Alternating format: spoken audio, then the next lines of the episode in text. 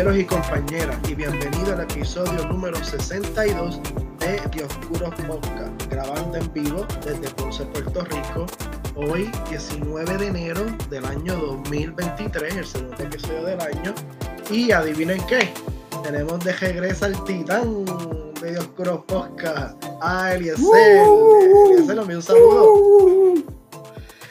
Saludos, feliz año nuevo este, a ti, Luis. Gracias, gracias. no, no, hablábamos desde. Bueno, hablamos por chat, pero. No, sí, hablamos casi toda la semana. Pero desde. Grabar desde el final de noviembre. Oye, lo prometí de deuda, lo prometí, lo prometí que venía y ahí está Eliezer. Sí, lo, lo escuché cuando estaba editando el pasado eh, episodio pero debo aclarar algo. Este, la semana pasada yo íbamos a grabar los dos. Solamente que una discrepancia de días, porque yo te dije, puedo jueves, y tú me dijiste, puedo antes. Pues como ya tú tenías el tema, pues tú eras el, proponente del tema, pues ahí fue que dijimos, pues graba tú, y yo le meto la semana que viene. Yo creía que no podía el jueves. Sí, yo, sí, tú no podías el jueves, entonces yo podía jueves. Yo te dije, mira, puedo como jueves o viernes. Ah, ¿verdad? Que fue bueno que. entonces, este. Pero tú dices, mira, voy a grabar antes porque ya tengo el tema montado y no. Tenías algo jueves, algo así, no me acuerdo. Pero era por cuestión de. ¿Sabes? No, no hubo match en los tiempos, pero. Porque las veces que no grabo, en realidad es que estoy bien apretado con un par de cosas. Pero la semana pasada sí que iba a grabar. Yo se lo expliqué a los podcasts escucha que lo tuyo no es fácil. Hacho, deja que te, deja que te cuente. ¿Qué pasó? Deja que te cuente. Mira, eh, la tesis, voy para el capítulo 1 y 2 ahora. ¿Verdad? Vas para, vas para el 1 y el 2 ahora. Para el 1 y el 2. Porque el semestre pasado fue la propuesta fue eh, eh, refinar lo que había sacado de la propuesta, pues ya la propuesta estaba aprobada, pero tuve que eh, refinar, era como una segunda parte de la propuesta, una segunda parte, aunque no fue la segunda parte, estaba reforzando el marco teórico, reforzando el contexto internacional para ahora meterle a eso en la, en la redacción, ¿verdad? Claro, claro. Este, pero, pero, pero, te cuento. Yo tengo que coger tres clases. ¿Coger tres, clases? Porque me faltan tres clases para la certificación de historia. Sí, de maestro de escuela secundaria. Ajá. del departamento. Voy a entrar al departamento por reclutamiento especial, ¿verdad? Sí, sí. Tú eres maestro de escuela elemental, ¿verdad? Eh, mi certificado sí, sí pero no de secundaria y tú estás en secundaria ahora. Sí, lo que pasa es que yo entré al departamento por reclutamiento especial. Eso es un tipo de convocatoria que cuando, cuando tal vez no encuentran una persona con la certificación, pues expanden un poco los criterios para, para, pues para entrar al departamento. En este caso, pues mis criterios que se expandieron es que tengo la maestría en currículo de enseñanza en historia y estoy haciendo un doctorado en historia. Este, pero para coger la certificación, ya me aprobaron un par de créditos de la maestría y la, y la, y la y el doctorado. Y me faltan tres. ¿Qué va? Este semestre voy a coger dos clases de esas tres. Logré que me pudieran dar las dos clases por eh, acuerdo, o sea, independiente gracias a, unos profesores y profesoras de la UP en Ponce que, lo voy a coger. Así que este semestre, Luis, voy a estar con la tesis y con dos clases. Eh, la tesis y el trabajo más dos clases. Ajá, voy a, estar muerto en mayo. Pero vamos abróchese los cinturones, abróchese los cinturones, que lo que viene es. Papi, lo que viene es quemar el cerebro. O sea, pero ¿sabes qué? Vamos para adelante. Vamos para adelante, estoy ready. Esto no es que un momento. O sea, esto es, un, periodo de la vida. No es que sea la vida entera. Y sarna con gusto no pica. Eh, claro, claro. Mira, y, Y, nuestro, nuestro fan del podcast, este, ¿qué tú crees? ¿Te, te, van a escuchar alguna que otra vez aquí durante el semestre? Sí, sí, porque sabes que, este, aunque, déjame como lo digo. Ok, tengo que, eh, dentro de la estructura que yo y este plan de trabajo que, que tengo que organizarme para este semestre, tengo que poner eh, el podcast como si fuera un, proceso o un trabajo más. ¿Por qué? Porque para mí, pues esto lo hacemos como un ocio, ¿no? Para nosotros estamos repartiendo información, pero es parte de nuestras actividades de, fuera de lo laboral o lo académico. Claro. Pero si, pero si yo pongo, eh, como, lo estructuro como parte de un trabajo, o parte de lo académico, pero utilizándolo como un ocio, no sé si me entienda. Sí, que es parte de parte de la rutina de trabajo.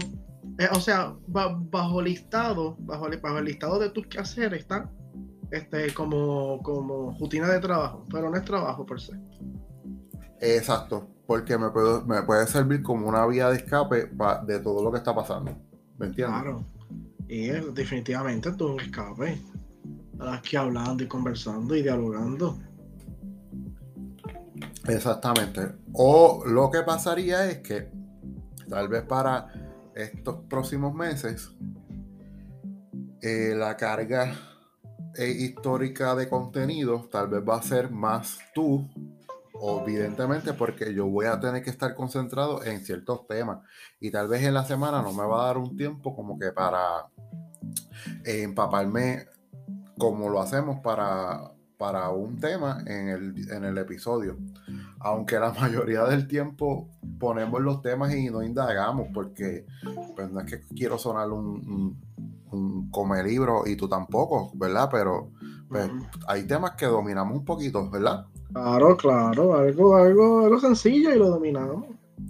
Entonces, pues, este, pero tal vez si hay que indagar o hacer algo, pues yo voy a estar en, la parte del conocimiento popular, más allá de indagar sobre un tema para aportarlo aquí.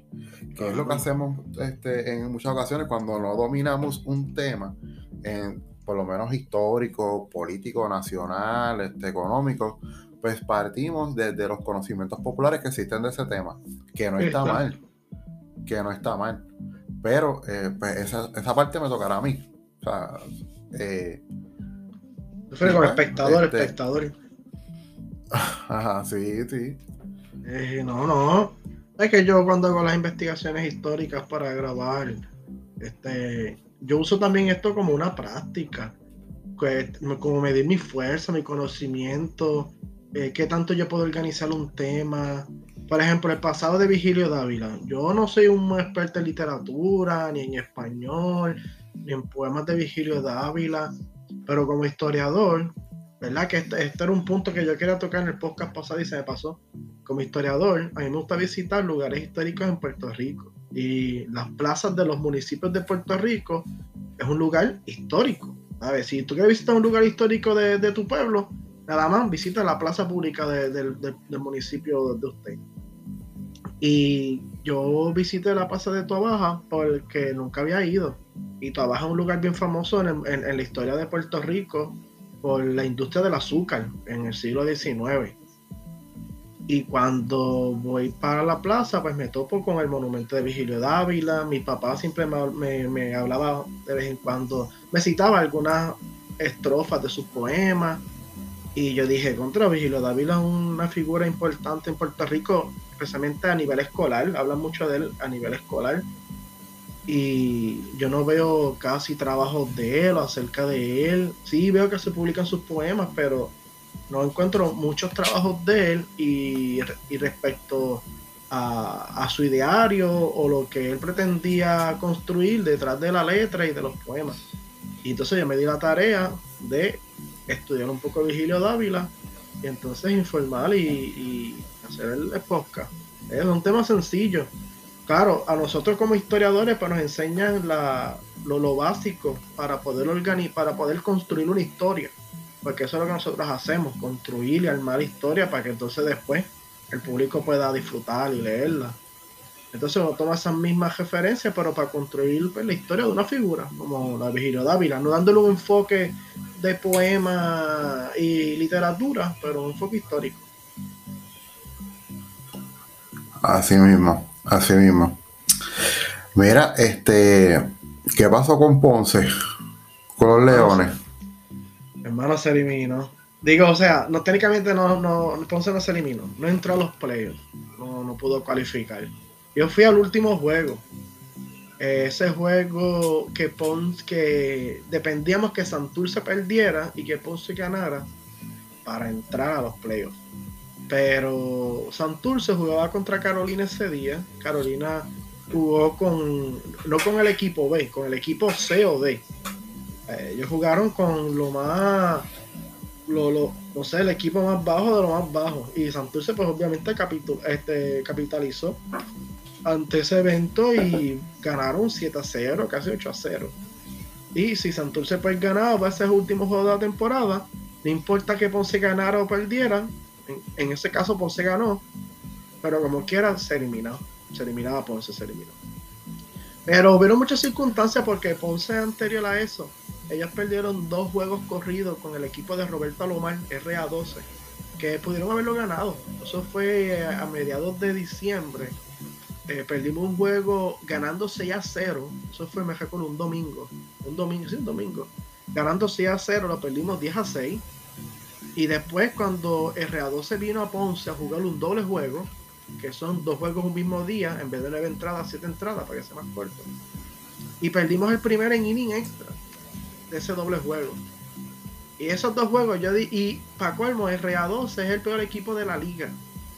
Y yo digo que esos dos juegos es la clave y la diferencia para que puedan entrar a, a, las eliminatorias, a los playoffs. Y también, este, perdimos un juego con Mayagüez 1 a 0 aquí en el Paquito Montaner. Y eventualmente, pues, esos errores no se perdonan. Y en el momento de la verdad, pues, se pasa factura. Y pues se quedó afuera. Yo fui, yo fui a casi. ¿Tú llegaste a ir a uno? Sacho a ninguno. me quedé con las ganas de ir y de ir a. Sí, no, me quedé. Sí, pero es que. Mano, es que yo, llega, yo llegaba casi de noche a Ponce y, y de trabajar y todo revolución, aunque estaba en vacaciones ahora, pero este, esos tiempos que yo estaba todavía trabajando, yo llegaba a Ponce y lo primero que se veía a lo lejos era pues, las luces del Paquito y yo decía, diablo, eh, me gustaría ir, me gustaría ir, me gustaría ir, pero te, tacho, llega explotado, llega explotado. Es que tú sabes que, este, te voy a comentar. A, mí me pasó igual, yo al principio de la temporada fui casi todos los juegos. Cuando el semestre apretó, a mediados, entre diciembre, empezando diciembre y hasta diciembre 22, que fue cuando terminé las clases, si pude ir a uno fue mucho. Entonces, imagínate tú con la tesis y, y más siendo maestro. Y entonces, obviamente, luego que termina las clases, pues por ahí para abajo a todos los juegos yo fui. Que, de, los leones. Pero entiendo, entiendo, este no, es fácil. A veces hay momentos que literal tu vida es levantarte, trabajar, estudiar, estudiar, levantarte, trabajar, dormir y más nada. Y de ese, y de, de ese triángulo vicioso tú no sales por un tiempo. Hacho. Y este verano voy a visitar este archivo. O sea que yo lo voy a seguir por ahí para abajo, limpín. Sí, sí, eso, es importante. Ahora los veranos, que uno no tiene las clases y pues, estamos también de Tú, especialmente eres maestro, estás de vacaciones. Aprovechar y meterte a los archivos, mano. Aprovechar, este, ir al archivo de, de, de y Ponce, ¿verdad? Son los más que tú vas. O al general de San Juan al archivo general. Tengo que ir al, tengo identificados allá en, en, San Juan, tengo identificados en ¿dónde más? ¿Dónde más? En, sí, en San Germán voy a ir, evidentemente. Este, tengo que ir al de Ponce, tengo que ir a identificar allá, a ver qué, qué saco de allá. Entonces, capítulo 1 y 2, ahora este semestre. Ajá. Es el, el, plan, es el plan. Es el plan. Ajá. Y piensas terminar más o menos para mayo del 2024, por ahí. Más o menos, más o menos. sí, pero como tú dices, pues esto no hay apuro. Este, eh, porque si, uno se pone un tiempo y se pone un gelo, uno está estrésico. Esto es, uno tiene que cogerlo. Claro, después van a dormirse en las pajas. Pero es, hay que disfrutarlo, este proceso. Hay que disfrutarlo. A veces muchos profesores romantizan esto, que sí hay que disfrutar este proceso, este proceso no vuelve, este, este proceso te, te, tienes que marcar toda la vida y recordarlo, tienes que disfrutarlo, esta etapa, que aunque uno esté estrésico y eso suene como que cínico o suene sarcástico, pero hay que buscarle esa forma, hay que buscarle un poco ese, ese lado también. Mira, este, tú sabes algo que hice ahora a principios de, año. ¿Qué hiciste? Me hice un tatuaje. ¿Qué va a hacer? Sí, me hice un tatuaje. por ahí la foto. ¿Qué dices? ¿El, puñito ese de, el puñito de Dalmau? En la espalda. no, no yo lo subí más que a un story, no lo subí a, como publicación de ningún lado. Por eso es que solamente las personas que están pendientes a los stories es que eh, se pudieron eh. dar cuenta. Pues. A, veces eso parece, un o se parece un OnlyFans. Entonces, mi, mi, mi, contenido exclusivo. Mi contenido exclusivo. Le, voy a tirar una foto para que. Te voy a enviar una foto. Dale, dale. Espérate. Espérate, que tiene una foto que se ven unos, unos frescos en el piso. Espérate, espérate, espérate. Déjame, estoy tirando una foto ahora mismo, espérate. Ese es contenido exclusivo de las que vieron de las stories. Pues me dio, me dio, me dio ahí, yo lo tenía la curiosidad hace tiempo, pero nunca lo había hecho, entonces pues este, identifiqué un diseño más o menos que me gustó y pues tuve, hice los contactos y me lo hice es que la, la, la toje de la guanica central o algo así. Sí. este, te la estoy enviando, te la estoy enviando. Deja que, deja que cargue. Pero me hizo una garita. El mapa de Puerto Rico. Algo bien sencillo. Eh, una amapola y una este unas hojas de, de palma de, de bueno de palma de coco cuidado, eso no parezca ahí un logo un partido. Sí, ya.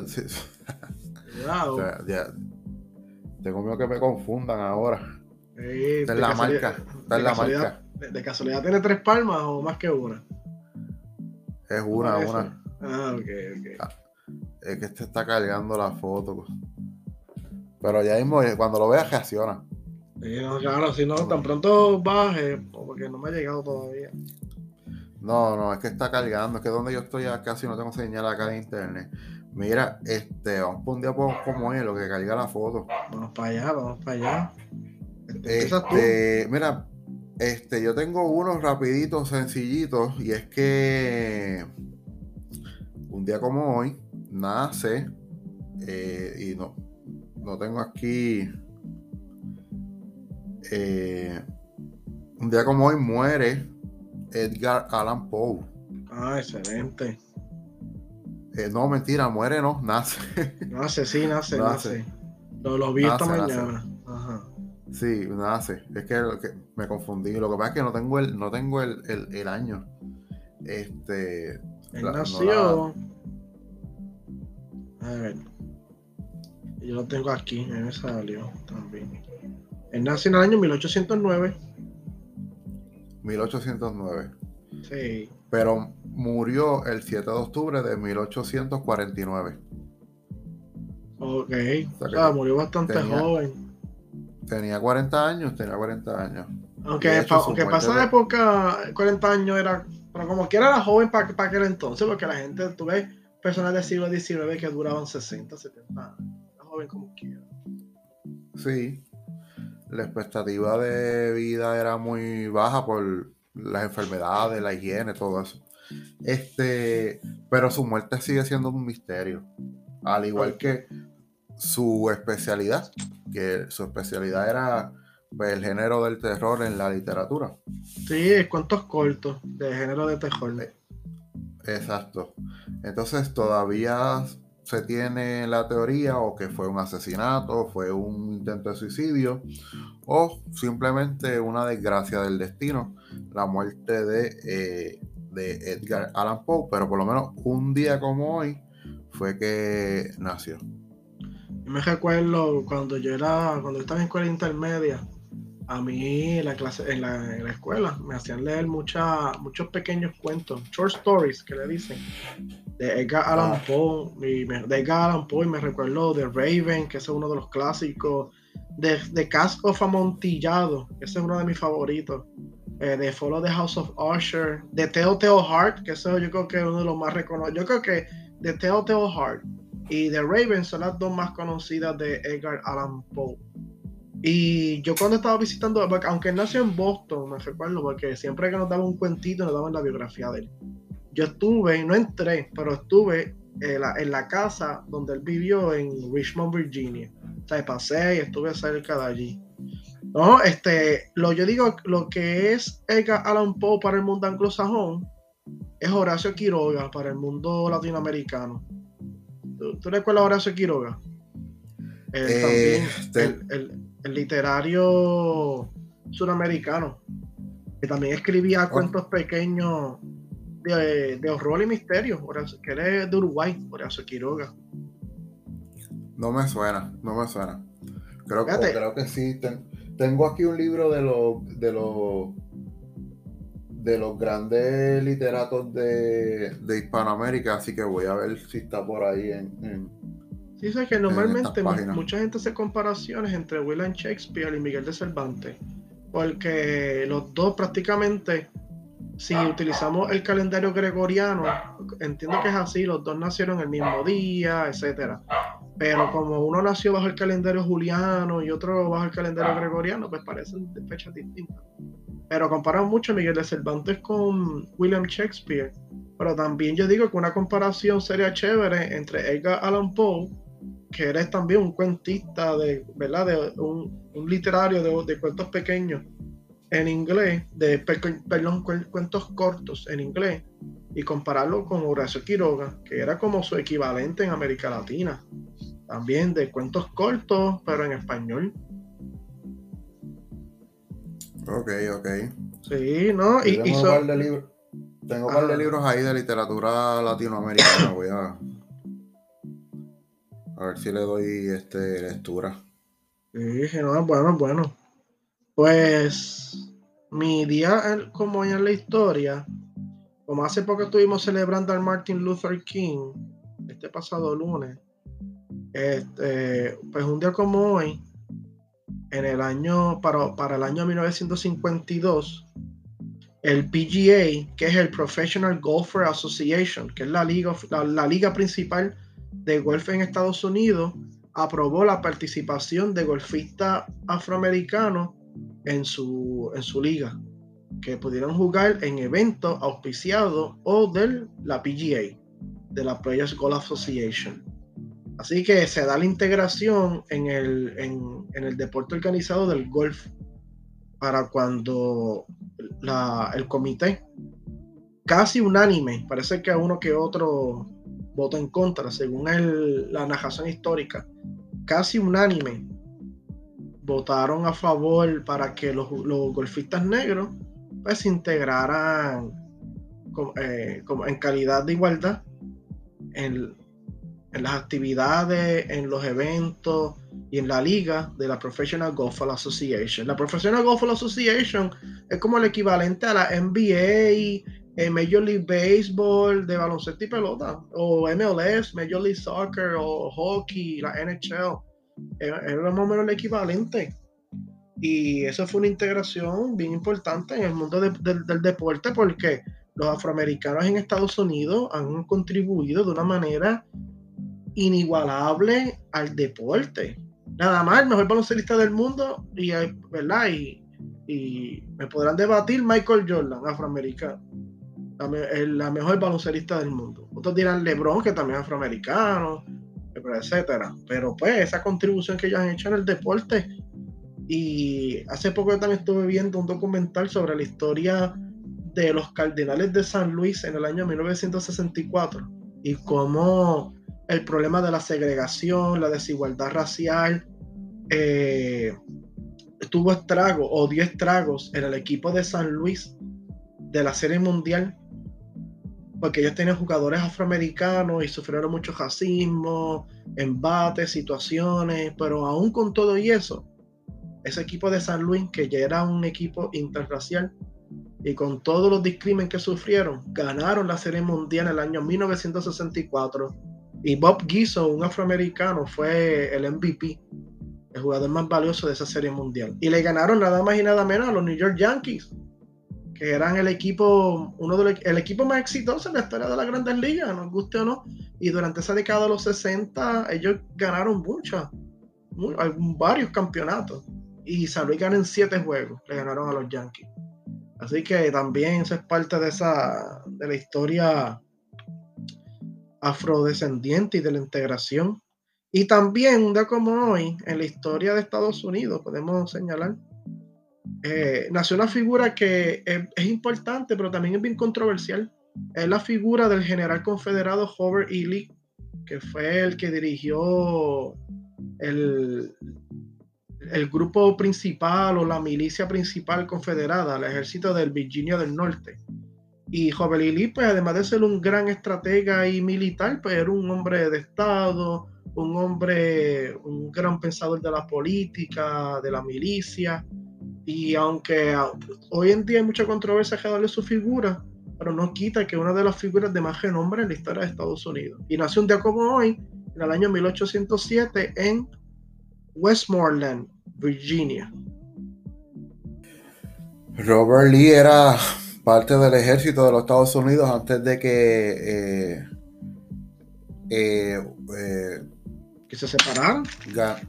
Antes que se comenzara a separarse los estados del sur y comenzara así la guerra civil y pues él fue el que le dio esas primeras batallas que elevaron la moral de, eh, ¿verdad? Que ganaron las primeras batallas que elevaron la moral de los, de los, de los confederados.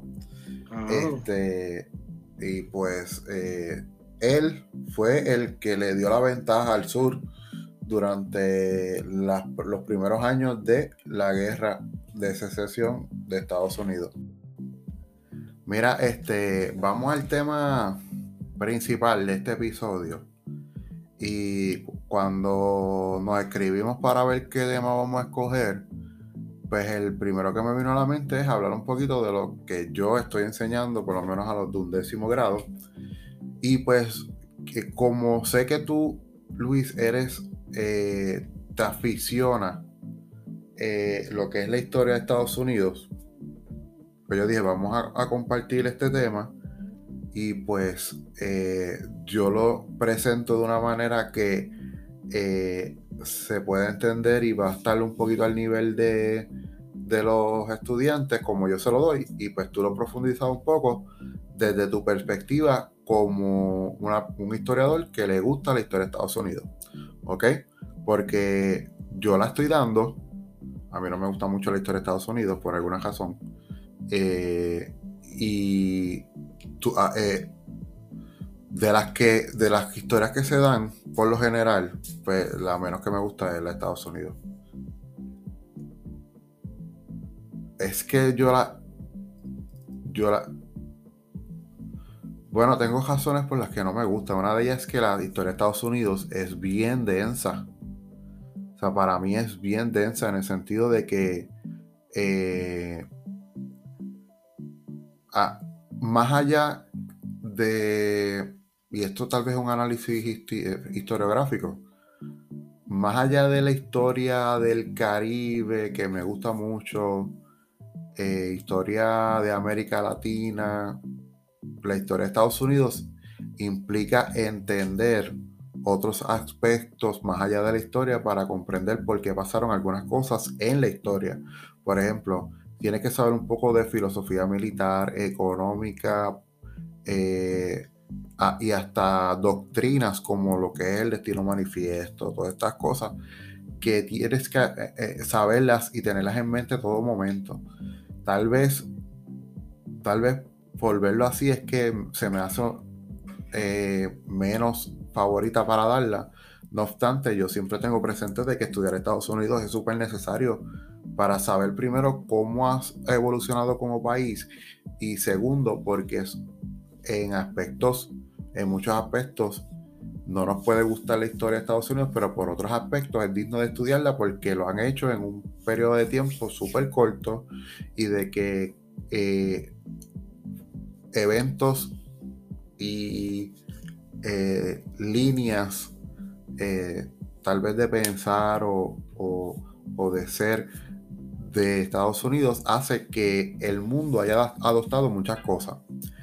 Como historiador, eso eh, tiene que estar siempre presente, pero no sé, tal vez es eso de que no me gusta mucho por eso, pero nada, la damos, le damos con mucho gusto.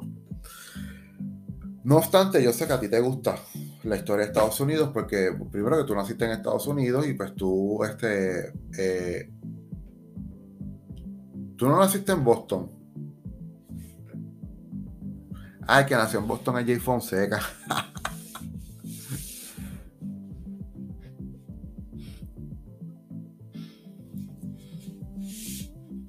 Está flaquito, ¿verdad?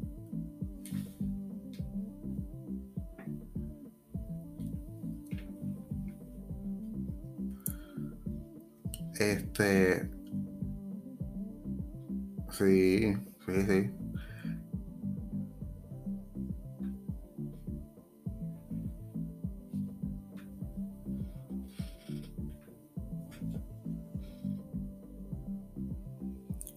Yo pensaba que. Yo pensaba que tú habías nacido en Boston, por alguna razón. Sí, no, en serio, lo creía. Anyway, no, yo desde que estaba en maestría yo pensaba que tú habías nacido por allá. Bueno, pues la cosa es que, aclarado el asunto, la cosa es que yo, ¿te gusta la historia de Estados Unidos? Yo, o sea, se, se sabe. Pues entonces, esos temas, traerlos un poquito a discusión para que tú también abones a la conversación sobre lo que le estoy dando a los nenes de un décimo grado y pues que sea para beneficio de ellos desde una persona que otro compañero más historiador.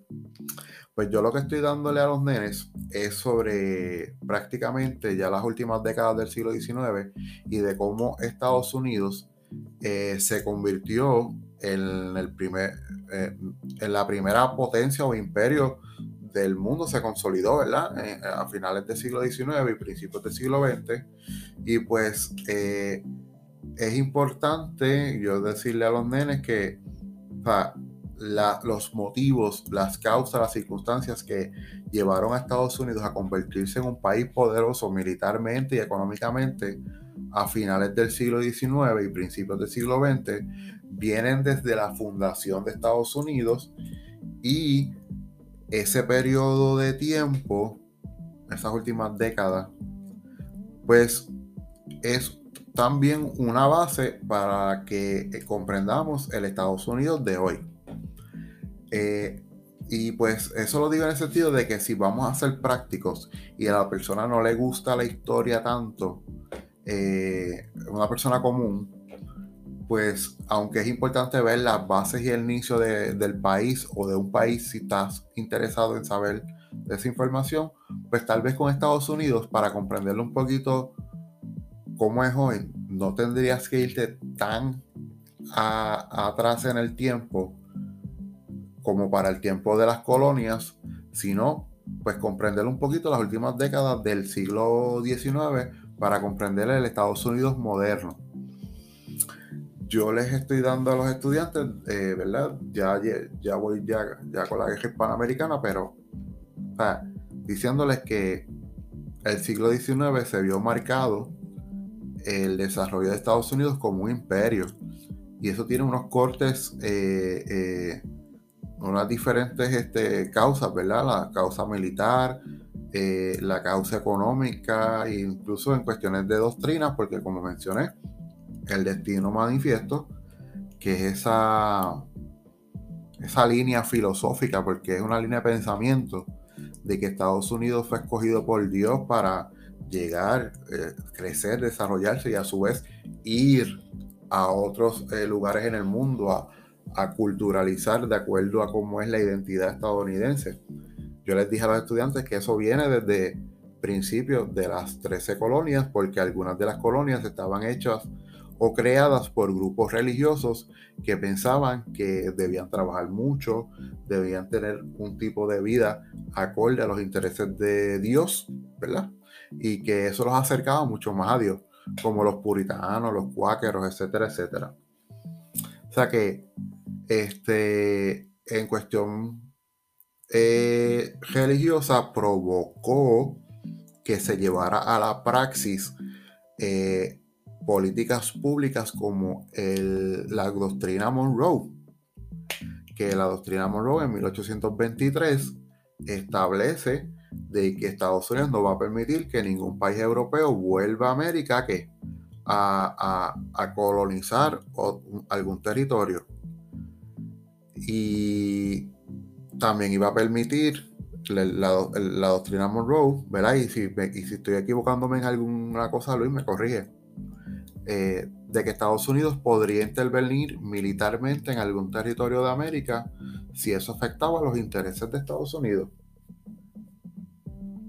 Eh, el manifiesto de Ostend en Cuba, eh, ¿qué más? Este, la enmienda Platt, o sea, son políticas públicas que establece Estados Unidos como ejemplo de ese destino manifiesto y eso se mezcla con otros aspectos que es como el anglosajonismo, ¿verdad? Que son, que se entiende que es la superioridad de algunas razas o, o algunas razas como la son los arios de origen germánico que también son eh, descendientes de Estados Unidos de esos países y pues eh, eso esa común eh, yo le doy énfasis a los estudiantes de como una línea filosófica que tiene el rumbo de los Estados Unidos, logra eh, cambiar el mundo eh, a nivel económico, político, filosófico y militar. y pues por ahí voy. Y, y en ese destino manifiesto, yo siempre pienso y opino que esa es como la primera política o la primera filosofía o política pública o ideología colonial de Estados Unidos o expansiva colonial de Estados Unidos. Y podemos decir cuando, cuando empezó, ¿verdad? Como, como dicen algunos detractores o como mencionan algunos oponentes o adversarios de la política pública del gobierno de Estados Unidos si podemos señalar cuándo comenzó el imperialismo americano, esa ideología, podemos decir que con el destino manifiesto, que estaba este, proclamado por Dios y por la naturaleza y por el universo, que Estados Unidos pues expandiera al oeste para llevar su cultura, su forma de vivir, su cristianismo.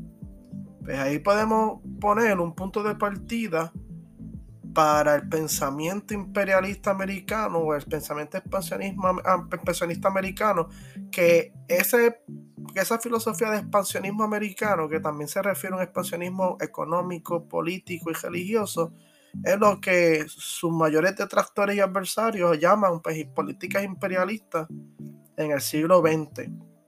Pero si tenemos que tomar un punto de partida, pues es el destino manifiesto.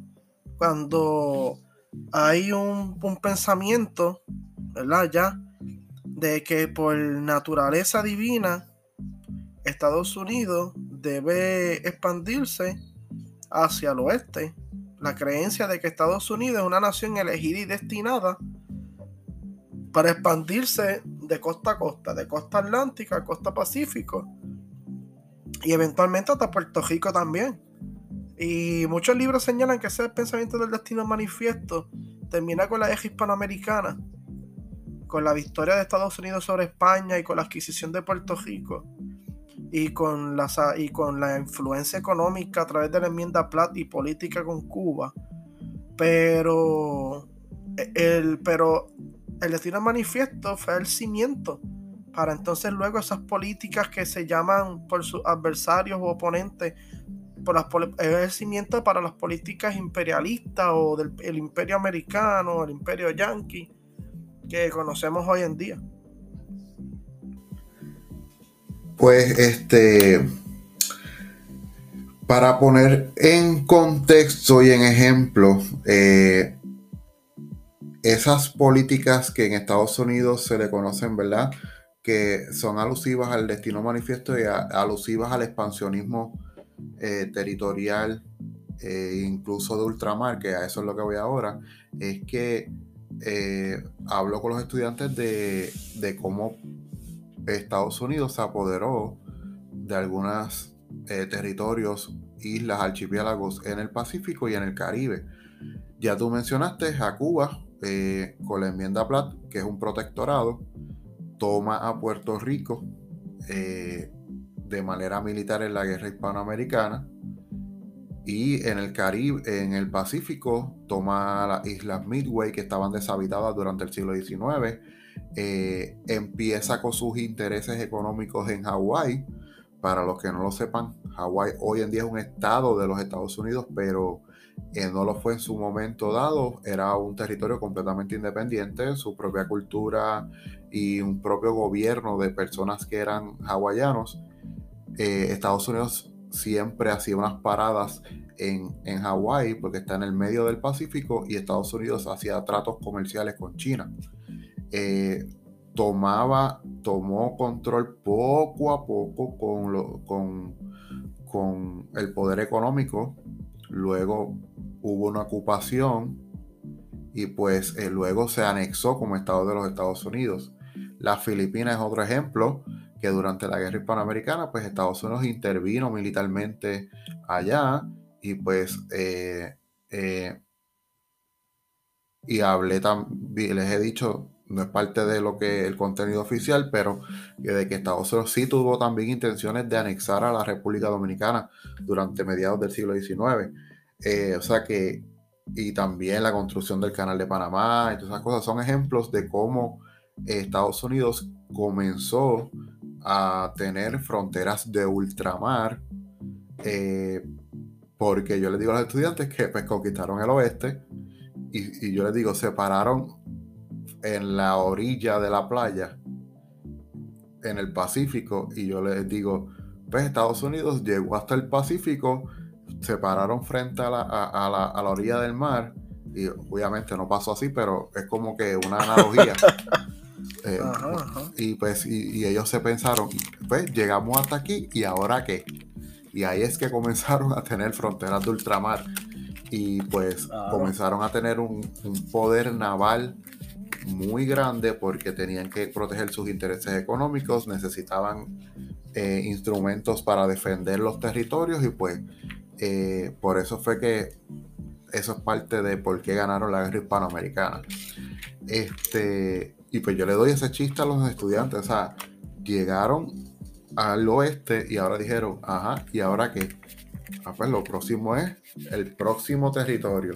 Y pues por ahí, y pues por ahí eh, Estados Unidos aprovechó la coyuntura del imperialismo y de la guerra hispanoamericana para apoderarse de muchos territorios en su momento dado. Y en el Pacífico tiene un montón de, territorios todavía tiene muchos territorios no incorporados, algunos incorporados, ¿verdad? Y este, bueno, Hawái es un, ya un, estado incorporado, un territorio incorporado, estado.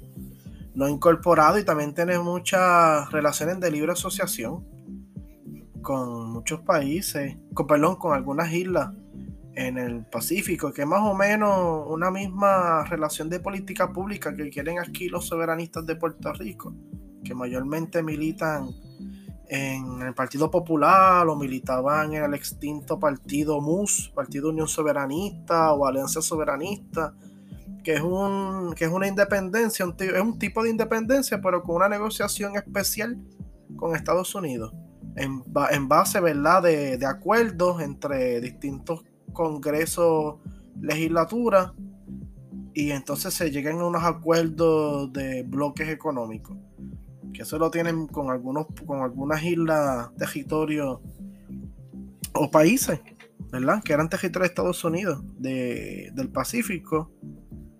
Pero después en el Caribe, también Estados Unidos va, va a meter la cuchara. En el tema de Puerto Rico, por ejemplo, las Islas Vírgenes Americanas, que se las compraron a Dinamarca en el 1917, el mismo año que hicieron a los, a los puertorriqueños ciudadanos americanos, estadounidenses.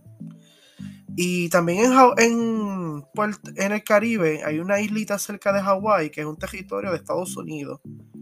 Perdón, cerca de Haití. En el Caribe hay una islita cerca de Haití, que es territorio, creo que es la, la Navasa Island, o la, que es territorio de, de Haití.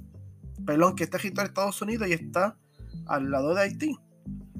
Y, Estados, y, y Guantánamo, ¿verdad? Aunque Estados Unidos Luego del fin de la enmienda Plan comenzó un grado de, independencia en Cuba, una autonomía más clara y marcada, hasta que después culmina con la revolución cubana en el 59, ¿verdad? El logro de su independencia es plena y total. Pero Estados Unidos pues está también presente en Guantánamo, en la base militar de Guantánamo. Pues, este, Luis, eh, el concepto, y me estoy dejando llevar por la definición del libro de texto que utilizo en, la clase, eh, dice, eh, hay un aspecto que no mencioné que el destino manifiesto, que es una línea de pensamiento filosófica, ¿verdad? Este, tiene que ver con una doctrina, con una fe se une a otros raciocinios científicos, como es el concepto de darwinismo social. Eh, el darwinismo viene de Charles Darwin, que es el que elabora la teoría de la evolución y de que existe una ley natural, ¿verdad? Selectiva de que las razas más poderosas dominan a las otras en el mundo animal. En el mundo animal, pero vino el teórico Herbert Spencer y desarrolla lo que es el concepto de, darwinismo social, que dice pues que en efecto hay, hay eh, culturas, culturas, personas, sociedades que son superiores a otras, eh, son otras más débiles y pues por ende, eh, como existe en la, en la, madre naturaleza, pues hay sociedades que tienden a dominar a la otra si tienen el poder militar, económico, político, eh, pueden hacerlo porque tienen un mandato ya cultural con el, y, filosófico con el destino más manifiesto. Y pues en la cajita feliz de eh, la sorpresita es que también hay un, eh, este, un término científico que apoya y abona esa línea de pensamiento. Entonces, esto es como, ¿tú te acuerdas este en Cartoon Network el intro de las Powerpuff Girls? Que estaba el... Sí, sí, que pues, los está este profesor, el profesor poniendo los echando los ingredientes para crear a, las Powerpuff Girls. Exacto, pues a, eso mismo, tú le echas el destino manifiesto, líneas de pensamiento eh, filosóficas, científicas también, y pues al final se crea este, este lo que es el imperialismo y pues este que es lo que adopta Estados Unidos durante este periodo de tiempo. Y no solamente Estados eh, Unidos, este, es, en muchos países en Europa. ah, la cuestión económica también, el profesor echó también la fórmula económica por la revolución industrial, búsqueda de nuevos mercados, búsqueda de materia prima, y por ahí tú lo sigues. Sí, no. Este, el profesor de la Powerpuff Girls, ahora me recuerdo el nombre, es profesor Utonium este, el libro, el territorio que te mencioné de Haití es, el es la isla Navasa. Que es una isla que es de Estados Unidos y está al lado de Haití, que a veces.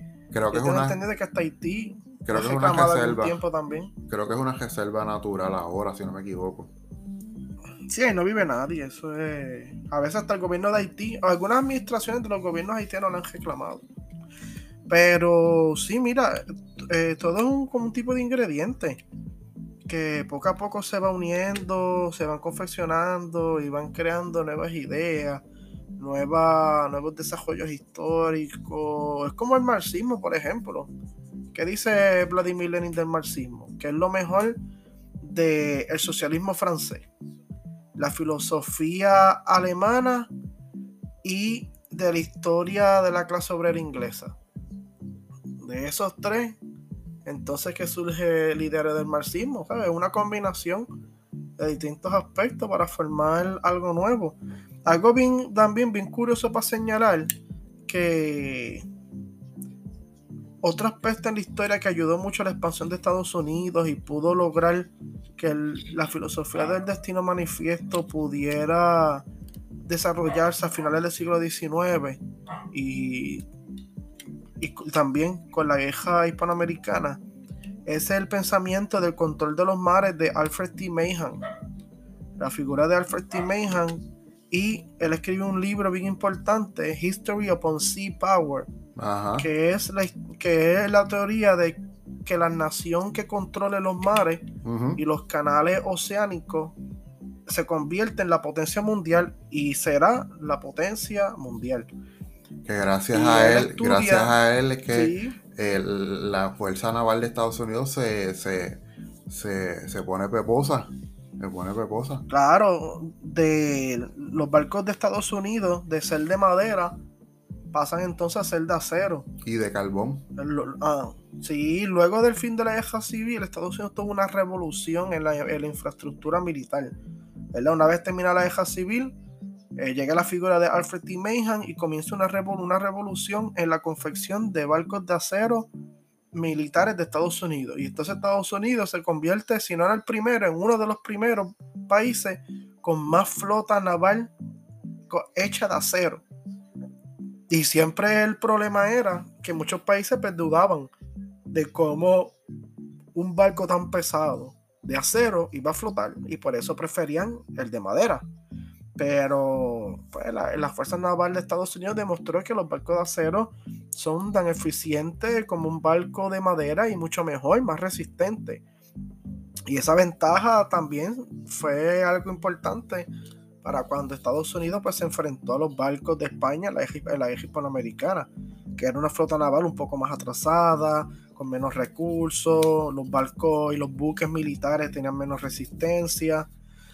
Y mientras los de Estados Unidos con, ¿verdad? con la filosofía de Mahan, de Alfred T. Mahan, de controlar los canales interoceánicos, pues dio paso para que Estados Unidos entrara también en la eje hispanoamericana, viera a Puerto Rico como un punto importante para el control interoceánico y también se comenzara a trabajar en, en desarrollar el canal de Panamá para Estados Unidos tener control de otro punto del interoceánico y tener el dominio y libre y fácil acceso al Pacífico con Hawái, que Hawái ya era, era, era un territorio de Estados Unidos desde 1898 también, y un rápido acceso al Caribe con Cuba, que era protectorado de Estados Unidos, y Puerto Rico, que era territorio de Estados Unidos. Y así entonces Estados Unidos tenía, podemos decir, una triálquica entre Hawái, el, bueno, triálquica, un, un poder cuádruple entre el territorio de Estados Unidos, entre el Estados Unidos continental con Alaska, Hawái, el canal de Panamá y luego la región del Caribe con Cuba y Puerto Rico. Y lo que tenían era un, un super escudo de defensa, ¿verdad? Que ningún barco podía llegar por el Atlántico porque desde Puerto Rico se interceptaba. Ninguno podía llegar del Pacífico porque en Hawái se, se interceptaba, por eso estaba la base naval Pearl Harbor y por el canal de Panamá, Estados Unidos tenía libre acceso y control entre los dos océanos. Y, y en el mainland pues, estaba protegido por toda esa conexión interoceánico militar. Haciendo Estados Unidos, ¿verdad? Creando una muralla. Podemos decir que eso es una muralla.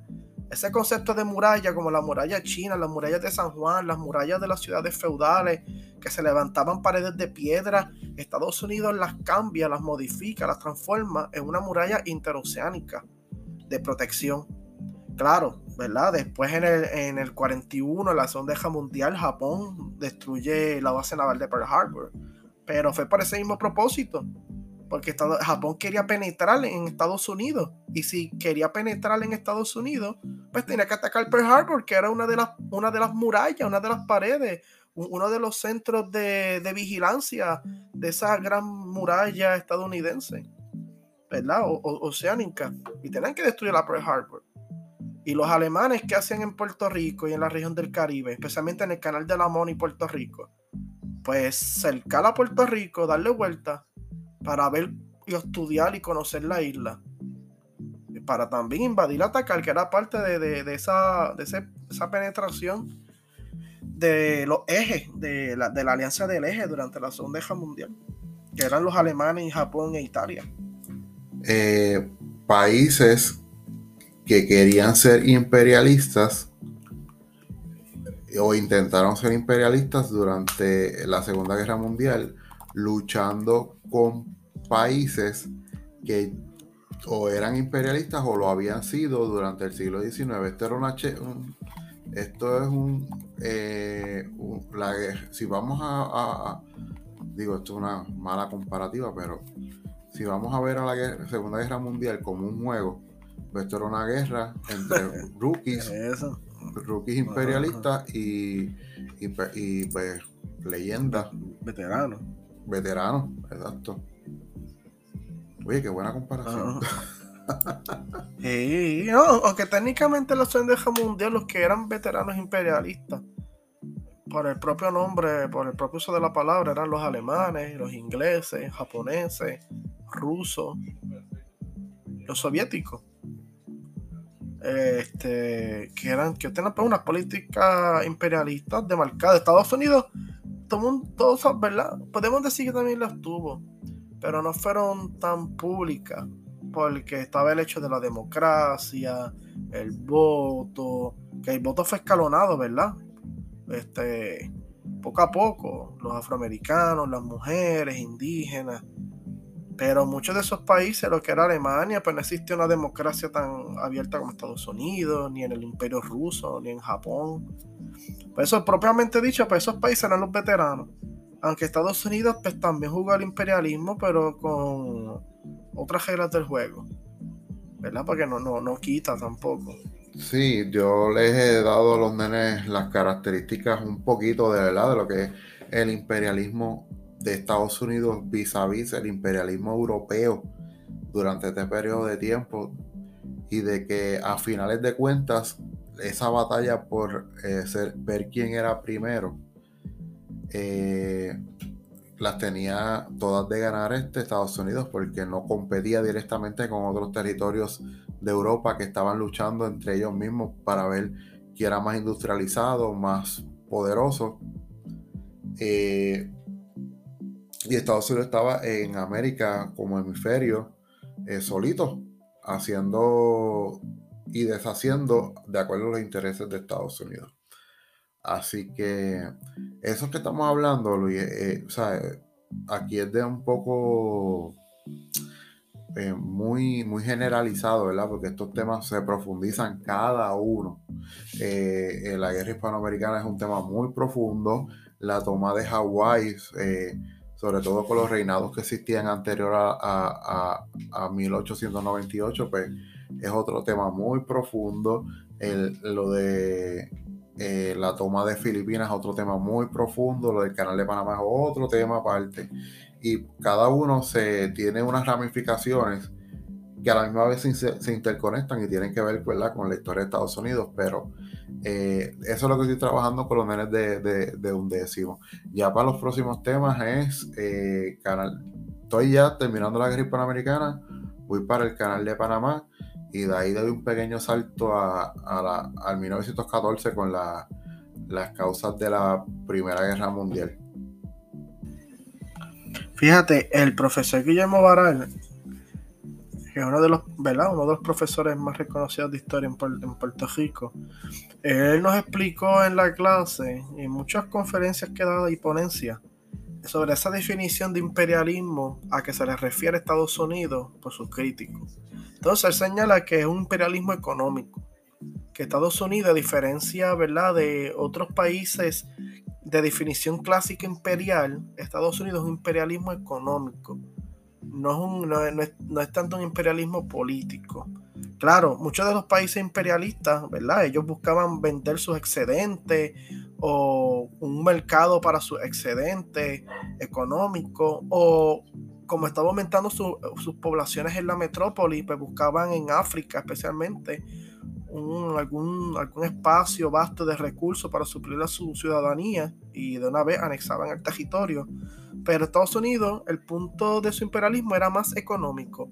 Pero a eso, ¿verdad? Si nos unimos a las teorías marxistas de la historia, eh, que la economía es un factor determinante en el, en el, movimiento histórico y en la relación histórica, pues podemos también tomar ese mismo punto de Guillermo Baral y decir que de la que de ese, que de ese imperialismo económico que fue Estados Unidos también jalaba la política y también lo convirtió en un imperialismo político.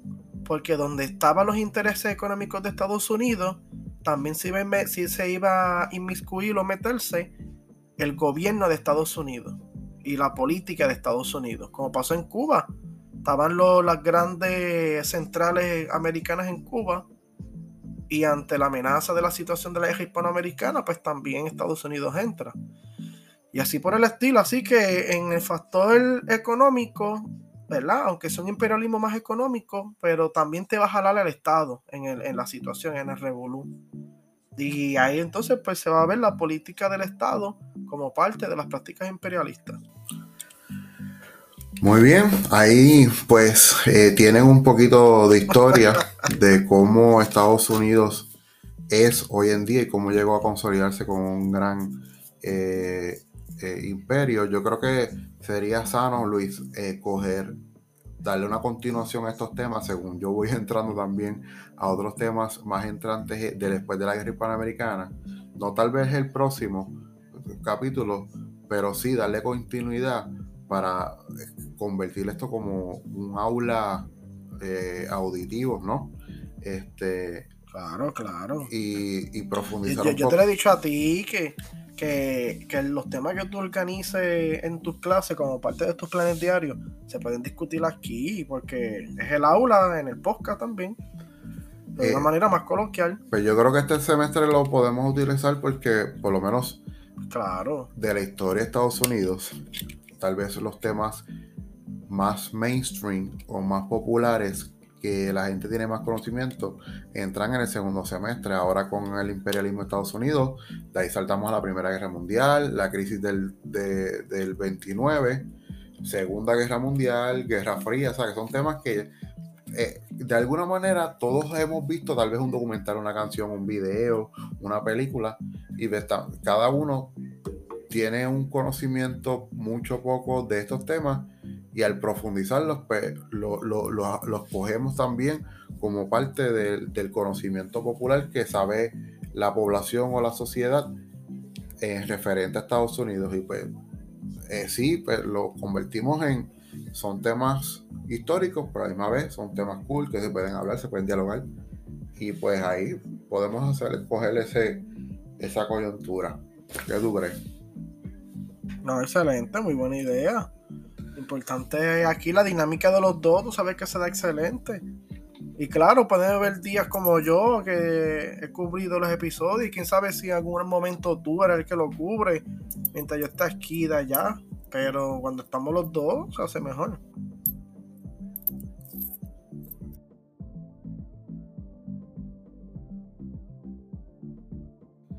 Pues sí, este entonces me terminé viéndola aquí, y, pero me encantó. La terminé viendo en Montiedra y de verdad que la experiencia en Montiedra quisiera ir quisiera volver para ver otras películas. Y me encantó. Me, gustó mucho el 3D, el efecto, la película, todo. Y James Cameron de verdad que sabe, sabe cómo concluir una película. De verdad que esa batalla final, yo estuve al borde del asiento. El tipo sabe. una vez él dijo, yo una vez leí en, en, una cita de él que él no tiene programa de streaming, servicios de streaming, porque el streaming de él coge en la cabeza todos los días. Y cuando sueña, dice que tiene mejor streaming del mundo. Así que eso es un talento natural, es un talento innato lo que él tiene. Pues este nada, como dije, yo estoy dispuesto a ver las próximas y eso, ¿verdad? Este, y el mensaje está brutal. O sea, el mensaje de la primera y la segunda siempre son, son muy profundos y pueden sacarse muchas aprendizajes eh, sobre ellas. Y yo creo que eso es lo más que tiene que, que predominar, ¿verdad? porque son, son una obra de arte escénica de parte de James Cameron, que sabemos que está brutal. Eh, está tan brutal James Cameron como director que de las 10 películas más taquilleras del mundo, 3 son de él. O sea, estamos hablando de la primera de Avatar, la segunda y Titanic. Que Titanic es una película de hace, eh, bueno, 20, 20 pico de años que salió. Salió como en el 97, 98. O sea. No, y que, y que se va a lanzar ahora el, el, el, aniversario, no sé, número 25. Yo creo que es el 25. Y la van a tirar en el cine. Pues tres de esas películas es de James Cameron. O sea que James Cameron es, eh, es uno de los genios de estos últimos tiempos a nivel cinematográfico. Este. Eh, pero este él, también grabó otras películas como Terminator 2, que esa es la Terminator más famosa de todas. También grabó, la, él ayudó, pero lo hacía grabar y producir la película de Aliens, que es la, segunda entrega de la saga de Alien. Que esa película dicen que es un perfecto ejemplo de lo que es horror, misterio y acción. Porque normalmente las películas de horror se, quedan en el suspenso. No, no, no, no pueden llegar al género de acción. Pero Aliens, Aliens, que es la parte 2 de la saga de Aliens, si no han tenido, si no han tenido oportunidad de verla, o no sé si tú la has visto, ni hacer, esta película es horror, misterio y acción a la misma vez. Eso es una maravilla. Eso es una maravilla esa película. Pues y yo no sé si tú viste Terminator sí, 2 también, que, que, es la es la más famosa de la saga de Terminator, es la más famosa, la más conocida. También él fue el que la dirigió. Este, sí, no, Terminator 2 para mí es la mejor de todas, la mejor. Este, mira Luis, este fin de semana se está celebrando, o ya empezaron a celebrarse la, la, las fiestas de la calle San Sebastián. Eh, yo eh, creo que voy o sábado o domingo, uno de los dos días. Eh, las fiestas de la calle San Sebastián se empezaron a celebrar en la calle San Sebastián y eran de corte religioso como para 1970 por ahí, eh, en la década de los 70. Y pues este cogieron tanta popularidad que pues ahora son una eh, una fiesta de la cultura popular, o sea, trascendió de lo religioso a lo que es lo cultural de, la idiosincrasia puertorriqueña o de la cultura puertorriqueña, eh, al punto de que se estima que son millones los que van a, la, eh, ¿verdad? En cuestión de un millón y pico durante todos los días de la fiesta de la calle San Sebastián. Y pues yo pensaba acá pensando como los lo, locos, que las justas para mí eran como lo más eh, como lo más eh, lo más concurrido en Puerto Rico, pero en realidad son las fiestas de la calle San Sebastián. Eh, y pues ya, como dije, empezaron de corte religioso en 1970 o en la década de los 70 y ya son parte icónica de la cultura puertorriqueña a tal punto de que 18, 19, 20 días después de que empiece el año y se acaben en realidad las, navidades, porque las, navidades ya en Puerto Rico son las más largas del mundo, pero antes también se celebraban eh, hasta cierto día, hasta el 6 de enero, que era la fecha de los reyes, eh, pero también se han añadido las octavitas y también pues ahora las fiestas de la calle San Sebastián son parte de la culminación de las navidades de Puerto Rico. O sea que eh, así como hay eventos deportivos que trascienden a la cultura puertorriqueña, a la identidad, pues las fiestas eh, de la calle San Sebastián es un ejemplo, pero de lo religioso, de que este, trascienden de, de, de un sector o de una línea a todo el conglomerado de lo que significa ser puertorriqueño. Este, Luis, este, cuéntame, tú vas para, allá para la, para fiesta.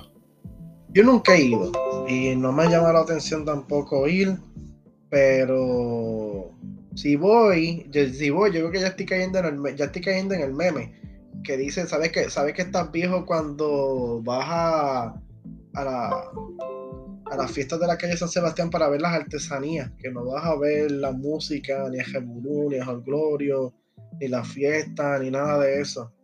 Pues ahí entonces voy, ahí estoy yo entonces, en esa, en ese grupo, que van para ver las fiestas y todo eso. Pues mira, yo pienso ir, o son los planes hasta el momento, no sé si sábado o domingo, como mencioné, pero quiero ir, quiero ir. Este, ya yo fui una vez y me parece eh, algo que todo el mundo debe pasar por la experiencia de ir. Son muy, son muy masivas, hay mucha gente, tiene que estar este, consciente de eso, de que pues este, algunos momentos vas a estar medio apiñado, pero se puede caminar muy bien por el área, eh, se disfruta de música, se disfruta de los artesanos, se disfruta de comida, de picadera. Eh, de bebidas y pues eso es, es parte del folclore puertorriqueño y pues creo que todo el mundo debe darse, debe darse la oportunidad de ir en algún momento. Son cuanto este, cuatro días. Eh, o sea que eh, existe la, la, oportunidad de ir, claro. Nosotros los que somos de, de áreas este, áreas más alejadas de San Juan, pues se hace más difícil, pero eh, se intenta ir.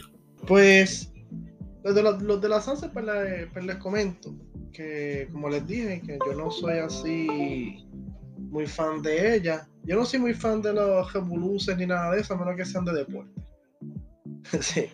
Este, pero si un día voy para la Sanse es que me quede en San Juan o algo así, porque es muy, muy complicado. Pero al final del día, eh, es un evento cultural, es un evento gastronómico, social, de todo, bien, bien chévere. ¿verdad? Si uno tiene las facilidades para llegar, aunque entiendo que el, municipio de San Juan va a proveer facilidades y todo respecto, transportación. Así que veremos a ver cómo transcurren. A mi momento pop, pues quiero resaltar la película Planes con Gerald Butler.